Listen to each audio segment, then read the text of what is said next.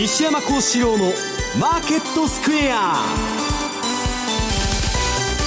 こんにちは西山幸四郎と。こんにちはマネースクエアジャパン比嘉宏と。皆さんこんにちはアシスタントの大里清です。ここからの時間はザンマネー西山幸四郎のマーケットスクエアをお送りしていきます、えー、本日の番組はユーストリームでもお楽しみいただけるようになっております。ユーストリームの見方についてなんですがぜひ番組ホームページの方からご覧いただければと思います。先週はちょっと私お休みを頂戴してしまいまして、はい、はい。はい、まず少しね腫れが残って腫れが残ってあの太ったわけじゃないですよ。多分ね。ということで。なんか比嘉さんあのスムーズな進行でもう私ドキドキしましたよ、偉大さがよくわかりました。ありがとうございます。時間がむちゃくちゃ余ってたと。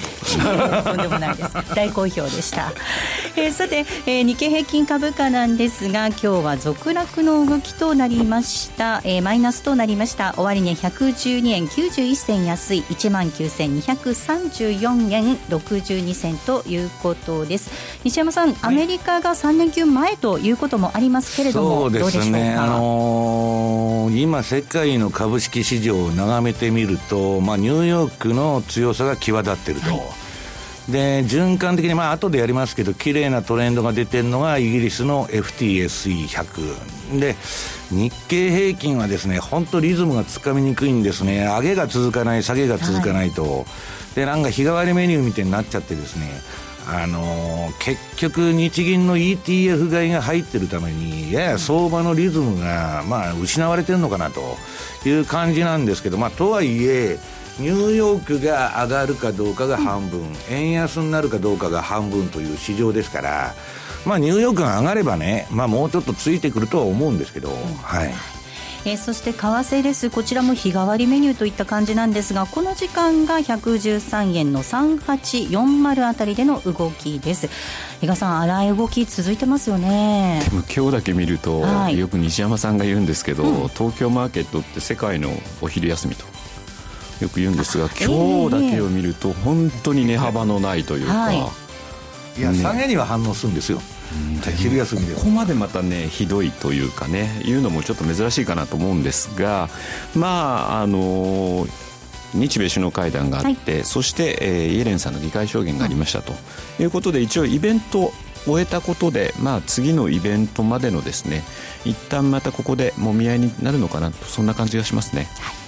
えマーケットについてはこの後も西山さんと比嘉さんにたっぷりと解説をしていただきます、えそして今日はユーストリームの日ですので特別プレゼントご用意いたしております。番組特製のクオカード500円分を5名の方にプレゼントさせていただきます、えプレゼントのご応募にはキーワードが必要になってきます。ユーストリームの画面に表示されるあるいは番組のエンディングで西山さんが発表してくれるキーワードを添えていただいてご応募いただきますようお願いいたします。番組のホームページの方からお申し込みいただけます。締め切りは3月2日3月2日です。たくさんのご応募お待ちしております。えまた番組ではリスナーの皆さんからのコメント質問もお待ちしています。投資についての質問など随時番組で受け付けておりますのでえこちらも番組ホームページの方からお寄せください。ザ・マネーはリスナーの皆さんの投資を応援していきます。それではこの後午後4時までお付き合いください。この番組はマネースクエアジャパンの提供でお送りします。全クラス in English 大好評実施中の全のワークショップに英語クラスが登場です。ただひたすらに座る。シンプルで美しく奥深い修行の体験。あなたも英語の指導で禅のマインドに触れてみませんか？お申し込みお問い合わせはラジオ日経英語で全入門をインターネットで検索。ホームページからどうぞ。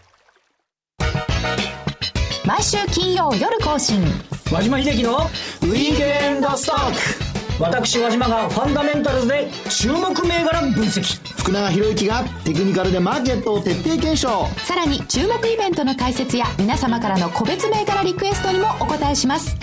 1週間のマーケットトピックが丸分かりで月額税別476円。詳しくはウィークエンドストックの番組ホームページをご覧ください。当たったら褒めてね Today's Market テデイズマーケットです。まずは今日のマーケットを振り返っていきましょう。まずは大引けの日経平均株価、先ほどもお伝えしましたが、続落となりました。終値は112円91銭安い、19,234円62銭となりました。トピックス6.53ポイントのマイナスです。1544.54でした。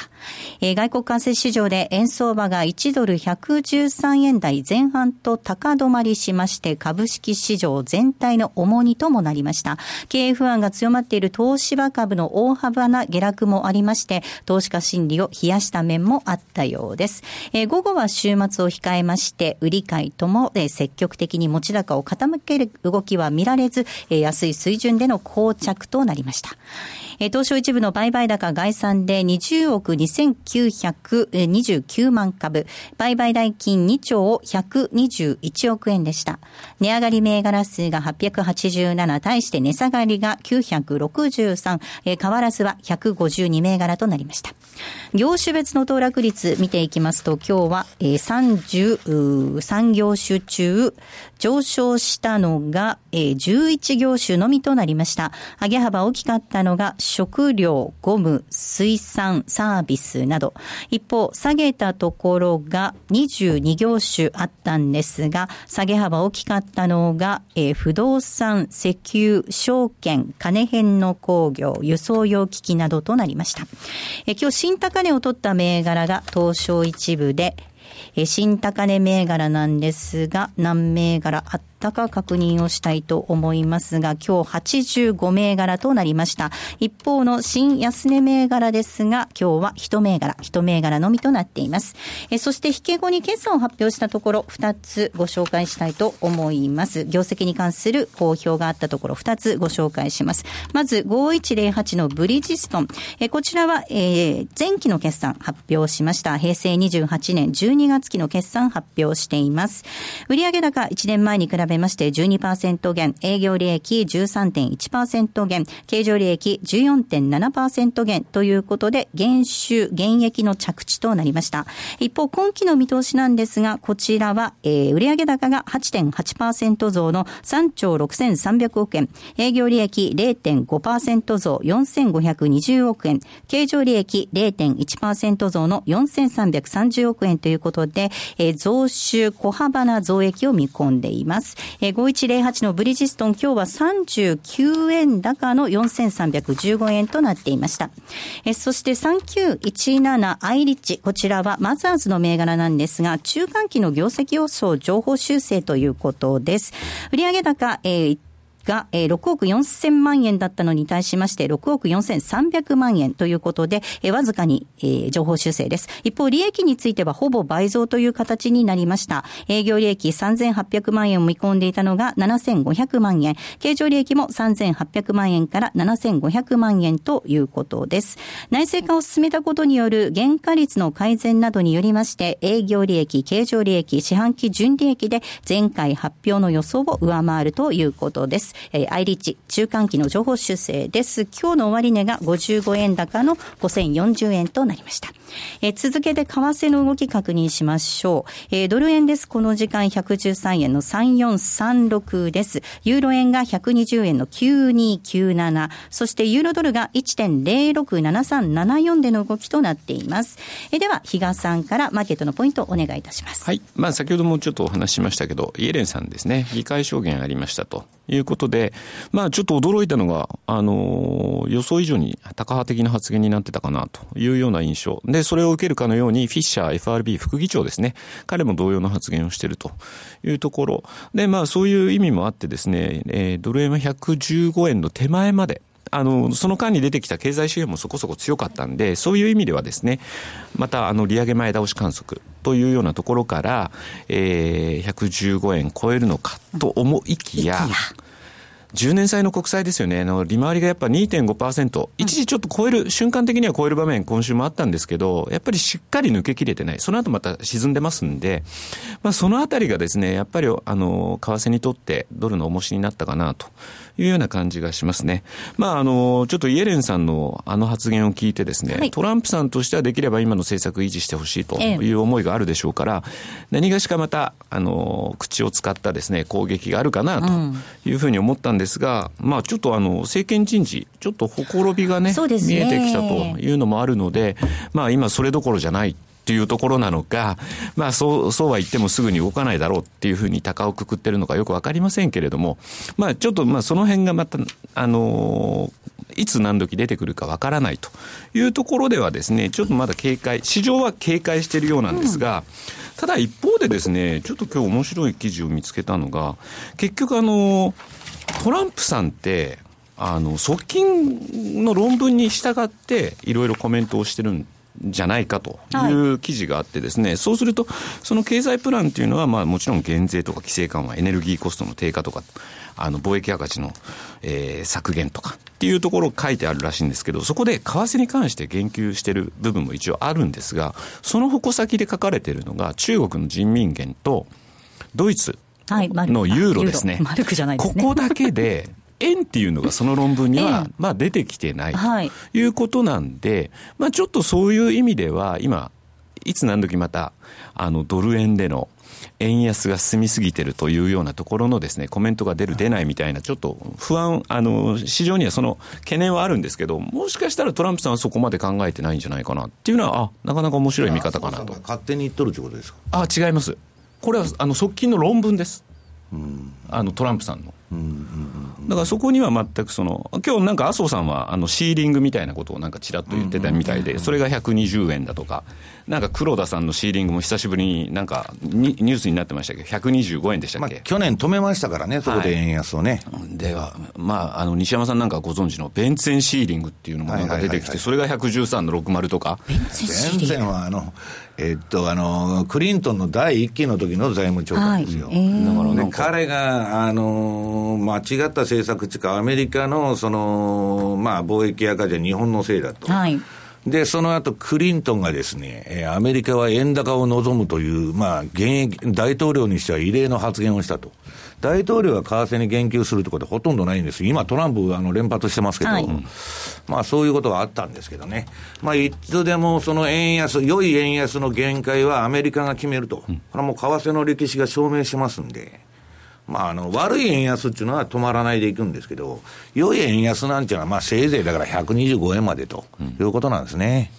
うん、まあ、だから次のイベントというと、多分今月末、はい、そこでトランプさんが議会でどういうふうにお話をするか、そこまではですね、まあ、なんだかんだ懸念もありながらも、株式市場は期待感を持って臨むっていうところを考えると、なかなかやっぱり、えー、トレンドが発生しにくいというか、今のようなですね、ちょっと持ち合い相場が続くんじゃないかなって、そんな気がしますけどね。はい。えでは西山さんにもお話を伺っていきたいと思います、はい、まあ、トランプさんの発言、いろいろ出てきています、まあ、株式市場の上昇は政権に対する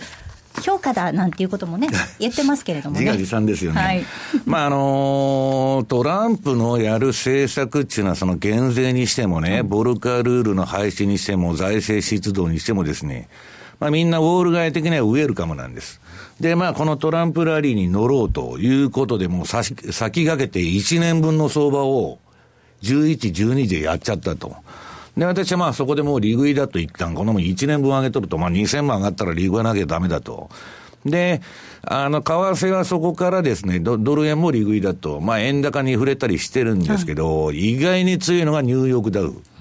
で、これはですね、通常の循環でいけばもっと下がるはずなんです。はい。そのやりすぎてるわけですから、11月、12月に。なんで下がらないかというと、あの人が就任以来ですね、大統領令を連発して、で、今相場支えてるのは減税ですね。えー、減税で、まあ、すごいことを発表すると、まあ、吠えてるわけですから、これは売り方としては売れないという相場になってるんです。で、私としてはですね、えー、っと、これ今日ユーストリームなんで、うん、株のポジションですね。まあ、毎年あの10月末に買って4月末、翌年4月末に売ると。で、去年も半分は12月で売っちゃったと。はいで、今年は全部売っちゃったと、ほとんど。で、さてどうしたものかと。で、通常株のですね、上昇する、まあ株の年間の値上がりをほとんど叩き出すのは、えー、10月末から翌年の4月でほとんどやっちゃう。まあ平均過去60何年間で11%上げとるんですけどね。えー、9%が、えー、10月末から4月の上昇だと。で、後の期間、まあ遊び相場が下がっとるというのが歴史的な、平均的なサイクルの姿なんです。傾向があるとそうすると私としてはですね、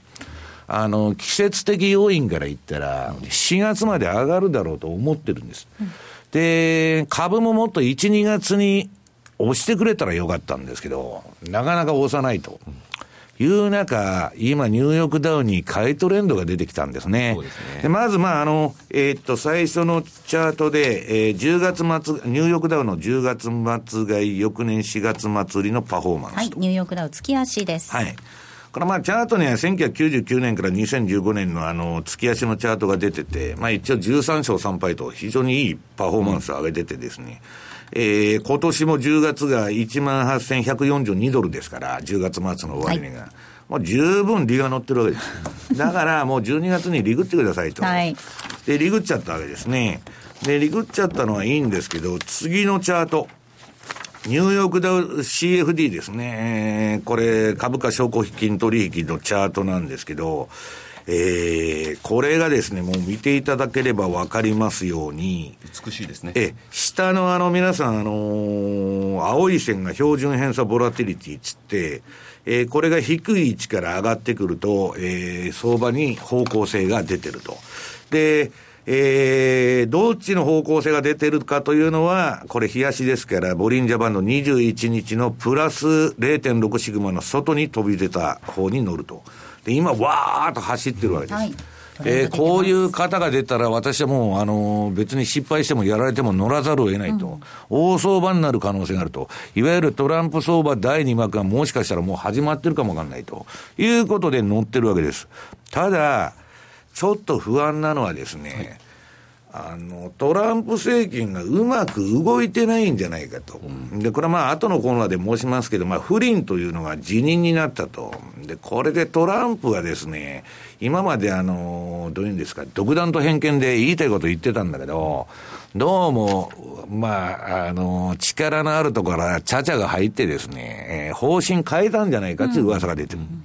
で、この辞任者が何人出るかというのが、今ものすごい焦点になってるんです。トランプが、えー、その中東戦略から何から変えるのかどうかと。で、新ロシア戦略もどうなるのかというのをみんな見てるんです。で、いずれにしよう、あのイスラム7カ国のね、その入国禁止の大統領令以来、この人大丈夫かという不安があって、で、彼のやる政策のいい面をね、保護主義的な政策が打ち消しちゃうんじゃないかと。いう疑心暗鬼が今生まれてるんです。かといって、売ってもボンボンボンボン発表するぞ、発表するぞと。いうことで、まあ、減税も出てくるだろうし、売りにくいというのが今の相場なんですね。で、私は、バブル相場が始まるかどうかの、その合法というのは、いつでもアメリカの株は去年なんで上がらなかったかと。横ばいで。これ、金融株が上がらないからだと。はいええ要するにバブル相場っていうのはですね、バブルの象徴であるべき金融相場ですから、金融株が来るんです。で、次にゴールドマン・サックスの冷やし。はい。これを見ていただくと、もう11月のトランプ就任からですね、まあその前からもう、あの、10月にトレンドが出てたんですけど、今となっては小さなトレンドにしか見えないと、はい地利高の、ええで。11月からわーっと皆さんこのチャート見ると走りましてですね。で、1月は反省して下げ取ったんですけど、また、2月のこの途中から減税発言から、今バッと、えー、上に上がってきてですね、で、標準偏差と ADX も上がってきてると。で、えー、前の高値抜いたんですね。だからこれは、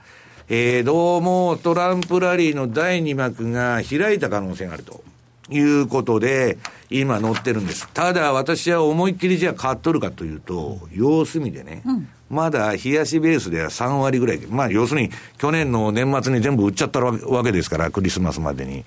とまあそのぐらい乗って、あとはまあこの番組で最近言ってます短期売買で、はい、まあとにかく1時間足から15分から5分からまあドタバタやってですね、えー、それで様子を見てると。で、あのちょっと、きうん、あのどういうんですか、ちょっと上がるかどうかというのはですね、はい。えー、今、減税の期待感でやってますんで、もしかしたら、まあ2月いっぱいぐらい上げて、3月の頭に逆に下がっちゃうかもかな。私もなんか一回そんな感じになるんじゃない、ええ、もうあの11月12月も先に織り込んで12月反省すると、うん、なんか驚くようなプランを発表するとかって言ってこう自分で期待を高めちゃってるじゃないですか、はい、ででますよね。そういう意味から言えばあの人っていうのはねトランプの評価という意味では就任の時がピークなんです、新規上場銘柄みたいなもんですでだんだん上場した後下げていくとあるいはオプションの新規銘柄で、最初時間価値がたっぷりありますからプレ、プレミアム乗ってるんですけど、はい、時間の経過とともに下がっていくと。だからトランプの、えー、政権の私の独断と偏見で言うとね、中間選挙までは最大持って、2年は持つ可能性があると。で、変な政策やると、それは半年とかそのぐらいでトランプラリーっていうのは終わっちゃう可能性があると。だから、おどろおどろしい相場なんで、えー、大きなリスクを取りたくないと。もう8年、9年目、上げ9年目の相場ですから、アメリカは。で、株価水準がすごく割高なわけですから、えー、えー、私はまあ売買の短期化をしてですね、大きな下げに引っかからないようにしようと。うん、とはいえ、まあ前半は今のところ強気というのは変わってないんですけどね。で、えー、っと、今トランプに対するね、はい、ちょっと決め打ちの投資家が多すぎると。で次が、あの、米国債の小口投資家の買い越しと、えー、シカゴの CFTC のポジション。はい。これまあ1週間前のデータデータまでしかあの CFTC のが出ないんですけど、これはまあ米国債ももうみんなインフレになって金利が上がると見てるんです。で、もう売りポジションが溜まりすぎて、これ金利が上がる方のこの、えー、右側の青い棒ですね。で、左の方はですね、この小売、えー、小口投資家が売りまくってると、米国債を。金利上げるポジションをかけてると。で、こういう小口投資家っていうのは、まあ、ラリー・ウィリアムズがよく言ってますけど、大体負けるんです。うんだから、今の時点から金利がガンガンガンガン上がってね、アメリカ景気指標も良くて、金利も上がって株も上がると、あんまりバラ色のシナリオを書きにくいんです。うん、で、売りが多いから結局手締まうと今度、また金利が下がるって方向に動きやすいね、だから、その、どこまで、そのドル円もね、今動かないのは、まあ後でチャート出てきますけど、まあ金利が横ばいになってるというのが一番大きいんですね。で、もう一つ気になるのは、これはまあ、あの、ブルームドゥーム、あブームドゥーム中ですね。あの、マーク・ファーバーの、まあ、停滞後継期破滅レポートというのが出てて、相場っていうのはその循環なんだと。で、彼が見てるのは、今の債券から株式にですね、いわゆるグレートローテーション。はい。移ってる債券売って株買いましょうと、トランプだから株上がりますと、金利上がりますと。いう人が多すぎてですね、それがこれ、債券と株式の比率を、まあ、あるファンドが出してるんですけど、2007年のあのサブプライム危機が上がる前の総楽観相場と同じ水準まで下がってきたと。で、ファーバーが言うには、こういう相場になると、良くないことがそのうち起こるということなんですね。で、彼は分散投資で、まあ、それを株のポートフォリオは25%しか持たないということで、まあ、あのー、ちょっと警鐘を鳴らしてるんですけど、えー、万々歳でですね、喜ぶには、ちょっとその、今のトランプ相場っていうのは危うい面があると。で、みんながみんな強気になってるんでね、まあ、そういうのが全員儲かるというのはですね、まあ、あんまりないことなんですね。で、かといって、私はこの相場売れないなと思ってるんです、それでも。で、それはなぜかというと、次のチャート。はい。これはアメリカの株式市場の暴落を予見する一番の、えー、最短のシグナルを発するですね、えー、米国のイールドカーブ、いわゆる利回り曲線ですね。うんえー、期間が短い、えー、国債から長い国債の利回りをずず全部結んだ線と。で、これ非常にあの、暴落のシグナルだって言ったらですね、どこに載ってんだと。いう話が増えまして、まあ、比嘉さんもなんか言ってましたけど、で、ね、えー、要するに検検索をかけたら出るんですけども、URL をそのまま今番組資料につけてますんで、こうやったら各国の利回り曲線が出てくると。で、これが短期金利が皆さん上がって、長期金利はさほど上がらないようになってくると、その、イールドカーブが立ってると、右肩上がりになってるのが、平行にだんだん近づいてくるんですね。そうすると、株がいつでもドカンとくると。だけど今そんな状況に全然なってない、イールド株が立ってる健全な状況で、長短金利差で金融機関も経営盤石だし、ゴールドマンとかね、さっきのチャートを見ても上がっとると。今の段階でそんな大暴落とかそんなことないだろうと。いうことなんです、ね、西山さん、このイールドカーブ、一つ注意点があって、はい、デフォルトで出るのって、まあ、FT が出してるんで、 United Kingdom になってるので、そこを United States に変えなきゃいけないですよ。上のところ、ね、イギリスが出ちゃうんですね。で、この箱を、えー、 Japan だとか、その、うんぬん、あの、 United States とか出てますんで、それを変えていただくと。で、これはですね、まあ、あの、毎日見ててもそんな変化しないんですね。でいつ変化が出てくるか。これはイエレン様がですね、皆さん、利上げをしないと変化が出ないんです。政策金利いつ上げるか。で、イエレンもフィッシャーも高花ですね、能天気なこと言っとんですけど、私はですね、あんな市場が3月利上げでどうのこうのって、まあ115円トライを一回しに行ったんですけど、必ず失敗すると。うん、まあ上げるわけがないと。うん大体ですね、皆さん、その、欧州の選挙だとかね、アメリカの債務上限問題だとか、まあみんなの今日のテーマでやりますけど、3月15日に集中してると。そんな時にですね、利上げなんかしないんですよ。で、まあ、大統領があのトランプでしょ。で絶対に遅れるんですって。だから、まあ、絶対という言葉は、まあ、ふさわしくないんですけど、私は6月までは、まあ、か、彼女は、その、3月、5月、6月、いずれも上げる可能性があると言っとんですけど、去年も年初に4回上げるって言っといて、1回しか上げてないわけですから、まあ、6月。というと、でも、去年の場合は、フィッシャーの方がその辺を言ってませんでしたっけ、うん、だから、学者としてあるべき理想を言っとるだけの話で、えー、マーケットが見てるフェドウォッチとか見るとね、うん、やはり6月が本命だろうと。うん、そうすると次のチャート皆さん見ていただくと、ニューヨークダウの週足と、まあ、米国の金融政策と、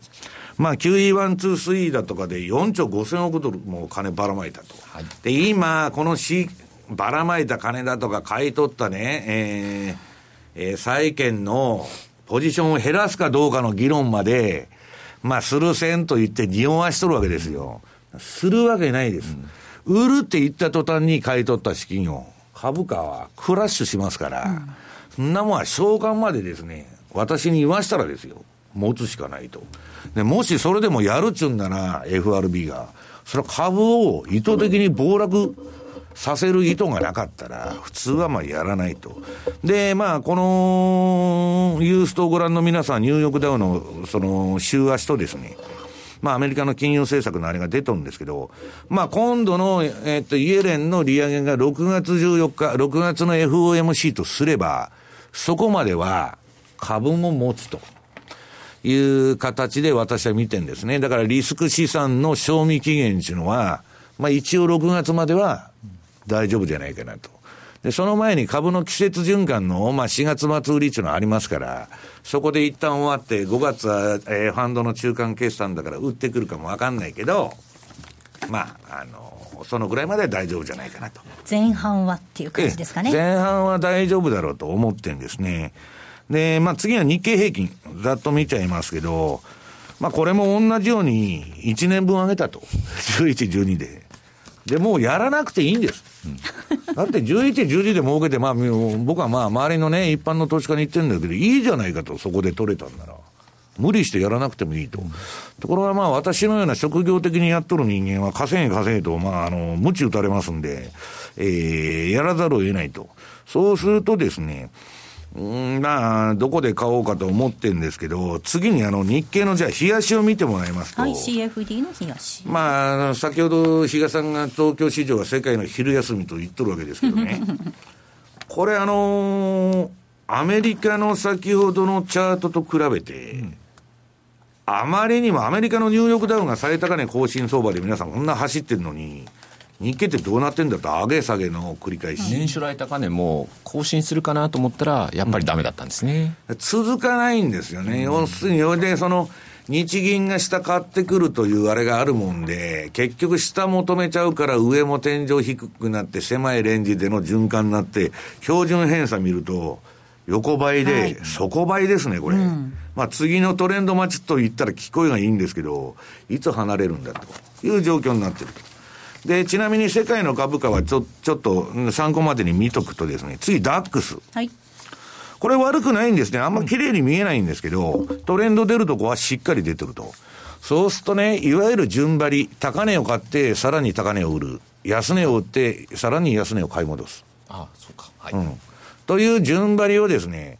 やる人は、日経平均は逆張りしか取れないんです。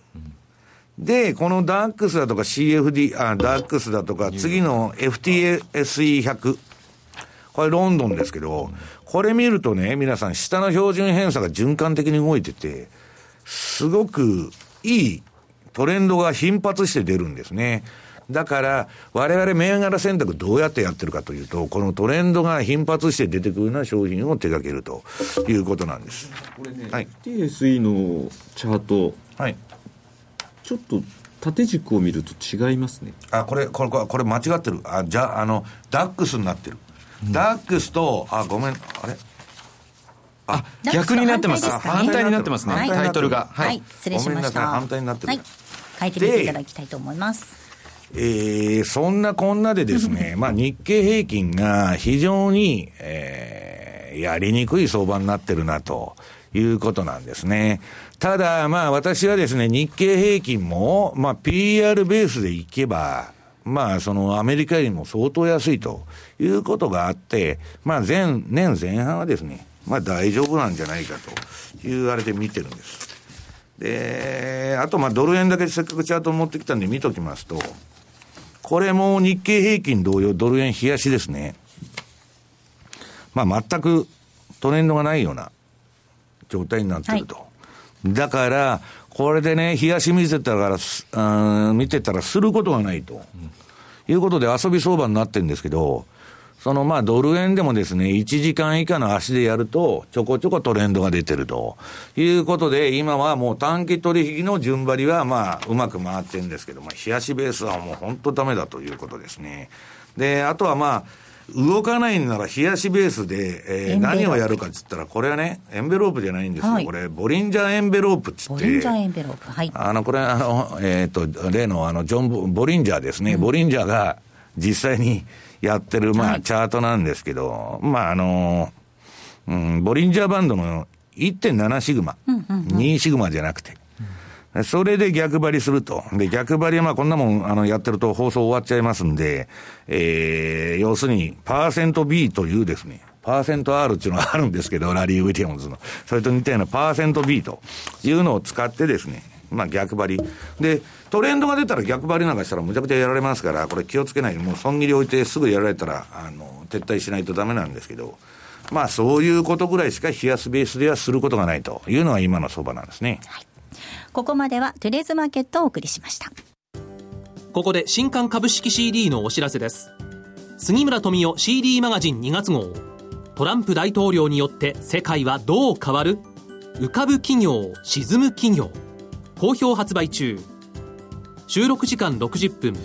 お値段は税込7560円送料が別途かかります詳しくはラジオ日経ネットショップサウンロードまたは電話0335954730まで。気になるレースが今すぐ聞ける。ラジオ日経のレース実況をナビダイヤルでお届けします。開催日のレースはライブで。3ヶ月前までのレースは録音でいつでも聞けます。電話番号は0570-008460 0570-008460 0570を走ろうと覚えてください。情報量無料かかるのは通話料のみ。ガイダンスに従ってご利用ください。M2J トラリピーボックス。トラップリピートトラップリピート。僕の名前はトラリピトラップリピートトラップリピート。それを略してトラリピー。トえさて、このコーナーでは FX 取引の考え方について、リスナーの皆さんからいただいた質問を紹介しながら進めていきたいと思います。今週もたくさん質問ありがとうございました。まずはこちらをご紹介したいと思います。えー皆さんこんにちは。大里さん無事に回復されましたか？先週の放送は。灰色が、根に灰色がかかっていました。健康にはお気をつけください。とまずはいただいております。ありがとうございます。あの、良くなりまして、えっ、ー、と、ほぼ完治でございます。えー、皆さんもぜひ、あの、健康には気をつけていただきたいなと思っておりますが、えー、さて、何いいんですよ、休んだ方が。そうですかね。はい、でも、気をつけないとあれですね。はい、痛いですからね。さて、ラリーのフォーキャスト、ドル円の転換点はぴったりでしたね。年初からの円高ラリーは乗り損ねましたが、転換ポイントでは111円の8 87でロングしました。60がそこですから、いいところでやってますね。すごいですね。はい、次回の転換までなんとか持ち続けます。さて、質問はトルコリラです。相当下がってきていたので、スワップポイントがもらえればいいやと、2万トルコリラを29.772円で参戦しました。いいね、えー、マーク・ファーバーのレポートにトルコとメキシコについての言及があることを確認し、アンダードックスを持つのも悪くないと。ロングを維持しています。ここ3週間ほどででマイナス1シグマから上昇、プラス1シグマも抜けて上昇基調に入っています。トルコリラについての見通しなどありましたらお聞かせくださいということなんです。プラス2シグマの外まで出てますよね、直近だとね。うん、っていうところはあって、まあ、あの、一時期のですね、売りトレンドが終わったかなというところではあるんですけど、ただ4月16日、国民投票、やるということで、まあ、それは大統領の権限をまたさらに強化するというのを図るということで、まあ、あの、エルドアンさんが相変わらず動いてます。はい、で、最近もですね、やっぱ敵対する、えー、相手に対して、えー、また、あの、取り締まりじゃないですけど、そういうようなですね、圧力をかけてですね、より自分の方にというような動きありますので、今のこの、あの、動きっていうのが、じゃあ、ここからまたちょっと持ち直すのかどうかっていうと、また微妙になってくるというふうに思いますんで、そういう意味では、やっぱり利食いをするときは、しっかりと利食っておくっていうことも大事じゃないかなって、そんな気がしますね。もう一ついきたいと思います。羊大好きさんなんですが、えー、いつも楽しく拝聴させていただいています。週末にトラリピ戦略のチェックをしたいので、えー、津田さんの戦略マトリックス表の掲載や、ワンポイントアドバイスコーナーのようなものをお願いできないでしょうか。えー、津田さんの戦略マトリックス表は自分自身で戦略を考え、判断できるようになるための良いツールだと思います。できればユーストリームの配、えー、動画配信日に直接解説していただけると大変参考になりますということなんですが、比嘉さん。津田に伝えておきます。としか言いようがないんです。ごめんなさい。あのそういう声をしっかりとですね、はい、また向こうの方にも伝えることによって、えー、ちょっとまた番組の方にもですね、うん場合によっては出ていただくっていうこともちょっと考えてみたいなと思いますが、はい、ちょっと、えー、宿題とさせてください。はい、お声は確かに受け止めました。ありがとうございます。さあ、そしてセミナーのご案内があります。比嘉さん、えっと、福岡でということですかね。2日間やるんですね。3月の11と3月の12ということで、まあ、FX の部分と、えー、CFD の部分ということで、えー、2日間福岡の方で開催させていただく予定です。で、最初3月11日の日が、えー、福永さんですね。はい、で、CFD。3月12日、西山さん。で、FX というような形なので、まあ、あの、ちょっと最近福岡はですね、あの、お邪魔してなかったんで、あの、そういう意味でもですね、はい、あの、ぜひぜひ皆さんのご参加お待ちしたいというふうに思っております。はい。えー、福岡 2day セミナーということです。3月11日土曜日が CFD、3月12日日曜日が FX です。ラジオ日経と M2J の共催セミナーということで、えー、それぞれ100名様を無料でご招待させていただきます。えー、詳細番組のホームページぜひご覧いただきまして、ご応募いただきますようお待ちしております。えー、皆様たくさんのご応募お待ちしております。お待ちしてます。えー、ここまでは M2J トラリピボックスをお送りしました。西山幸四郎のマーケットスクエアリスナーにおなじみの FX 会社マネースクエアジャパン。独自の発注管理機能トラリピと充実のサポート体制で多くの FX 投資家から選ばれています。今回そのトラリピがさらに始めやすくなる新しいサービスが始まりました。その名もトラリピフルサポートプログラム。例えば200万円をトラリピで運用した場合のプランを考えてほしいといったご要望から、とにかくトラリピのことを何でも聞きたいといったご要望まで、マネースクエアジャパンの経験豊富なコンサルタントがお答えします。これまでトラリピに興味はあったけれど、まだ始められていない方の第一歩を、トラリピ専門のコンサルティングプログラムで応援します。トラリピフルサポートプログラム、ぜひご利用ください。詳しくはトラリピサポートで検索。マネースクエアジャパンの取扱商品は投資元本以上の損失が生じる恐れがあります。契約締結前交付書面をよくご理解された上でお取引ください。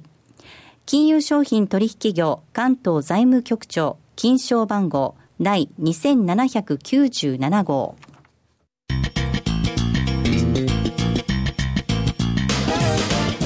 西山幸四郎のマーケットスクエアさあ、このコーナーでは、マーケットの見方について西山さんにいろいろな角度で教えていただきます。本日のテーマは、安倍訪米とイエレンの高橋勢は相場に影響しているのか、3.15危機は起こるのかということで伺っていきたいと思います。はい、まあ、今あの、日米首脳会談が終わってですね、まあ、安倍さんの訪米と、まあ、去年、プーチンが来て、今度はまあトランプということで、うんぬんなんですけど、まあ、それがなんか相場に影響してるんですかというせあの質問をよく受けるんですけど、はい、私はほとんど影響してないと。思ってるんです。で、今、この前、あの、115円をやりに行った円安というのは、トランプの減税発言なんですね。だから、とりあえずトランプからケチつけられたら、それは円高に行く可能性あって、まあ、その可能性がなくなったという、まあ、なくなったかどうかわかりませんけど、今後、麻生さんとですね、まあ、副大統領の間で決めていくってことですから、まあ、なんとも言えないんですけど、とりあえず、この前やった円安っていうのは減税発言で、えー、火がついたということなんですね。で、あと、イエレンの、この、まあ、高派の発言でですね、また、ドル高、ドル高っていう人が多いんですけど、はいえー私、あのー、もういつでも言ってますように、為替というのは100円とか105円、110円、115円、120円と、5円ごとの節が最もきついんですね。で、最近まあ報道でよく言われてると思うんですけど、その5円の節のとこで、みんなレンジに入ってたら儲かるというオプションのね、売りのポジションを立ててるわけです。で、この防戦っていうのは破られることが多いんですけど、うんまあ今のところ見てると15円をトライしに行ってみんな失敗してると。で、それが投げになってですね、えー、相場の後解説としてはいろんなファンダメンタルとベーサイのが上がらなかったとかいろんなことはまあ言われてるんですけど、一番は上が重かったと。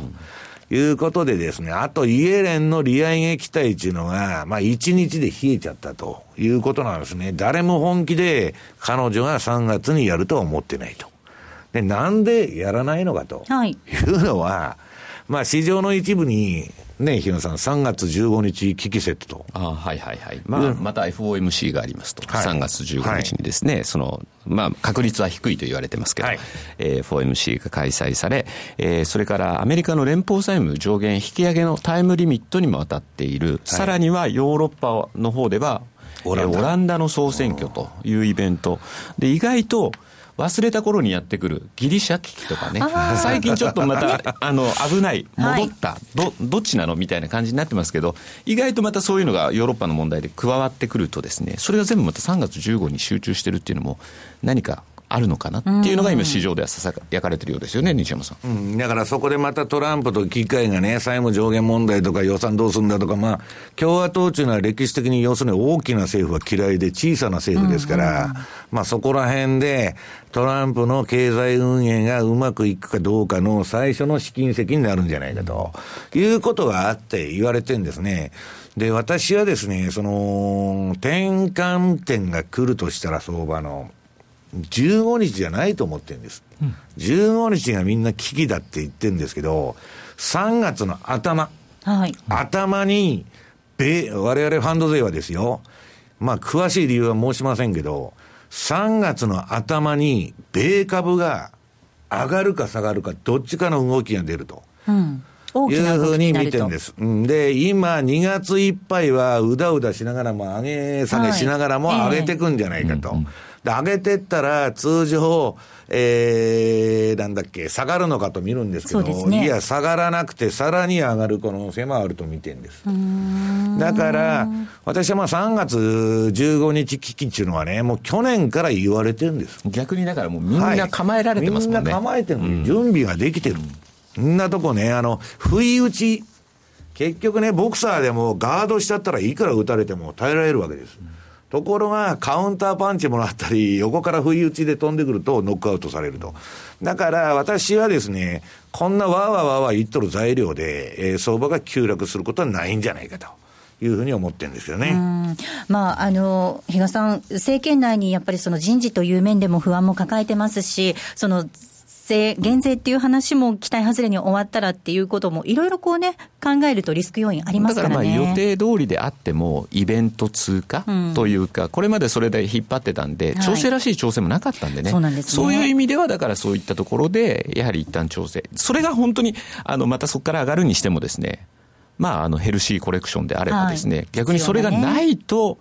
そんな一本調子の上昇だとかっていうのないですからね、マーケットはね。まあでも本当、トランプさんとしては、あの株高をね、追い風にしたいですよね、マーケットは上がってほしいっていうのはあるんでしょうね、うん、いや、トランプはどっちでも初期の段階であればいいと思ってるんです、今、仮に、まあ、変なことがあって、イエレンがまあ金利のね、異常な引き上げに動いたと、はい、まあ、ありえないと思いますよ。だけど、それで多分相場が急落したら、それは FRB のせいだと、うん、あいつらが金利上げたから下がったと、でそもそもですね、あの QE1、2、3でですね、えー、アホみたいに臨転機回して金吸ってですね、バブルを作ったのはオバマだと、俺の責任ではないと。はいで、大暴落したらトランプとしては、だから俺が言ってるだろうと。メキシコに株を、あの、壁を作れと。で、全米で大公共事業でニューディールみたいなことやればいいんですから、うん、議会も通るじゃないですか。ああ、そっかそっか。そういう金融危機が起こると、一気に方向を持っていけるわけですね、はい、そっちの方向に。だから、あの人はただで転ばばないっていうのはね、やってることを見てると、よく考えとるんですね。その、どう転んでも、俺は転ばないなるほど。で、上がったらバブルを温存する形で、うん、まあ、延命していくと。で、中間選挙でそれで勝つということなんですね。はい。ここまでは西山幸四郎のマーケットスクエアをお送りしました。虎ノ門医学セミナー、より良い地域連携医療を目指して、高度先進医療機関である虎ノ門病院の医師などが、医療の動向から身近な病気の治療、予防などを幅広く解説します。虎ノ門医学セミナーは毎週木曜日夜9時30分、好評放送中。競馬中継が聞ける、ラジオ日経のテレドームサービス。東日本の第一放送は0180-99-3841、99-3841。西日本の第二放送は0180-99-3842、99-3842。情報量無料、通話料だけでお聞きいただけます。浜田節子です。鎌田新一です。投資という冒険をもっと素敵にするためにマーケットのプロを招いてお送りする「ゴーゴージャングルマーケット」は毎週金曜午後4時から。お聞き逃しなく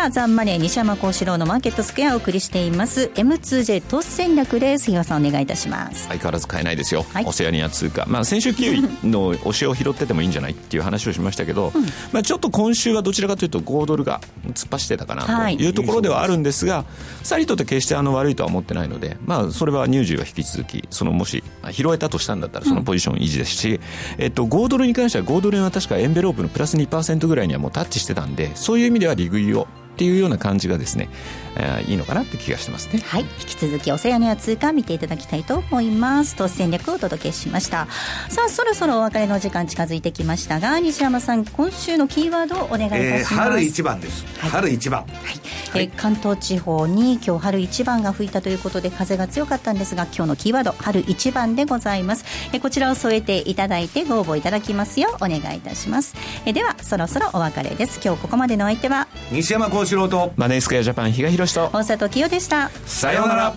この番組はマネースクエアジャパンの提供でお送りしました